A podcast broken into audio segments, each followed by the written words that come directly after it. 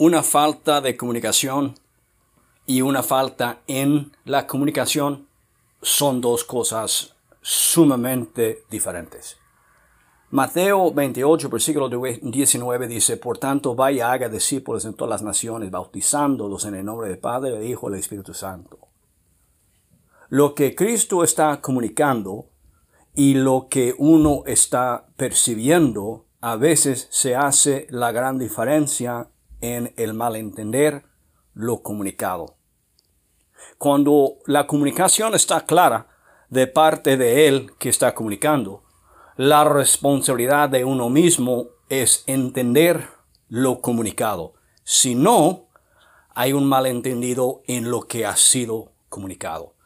Yo te animo de buscarle a Él que comunicó su propósito para que tú puedas alcanzar tu potencial.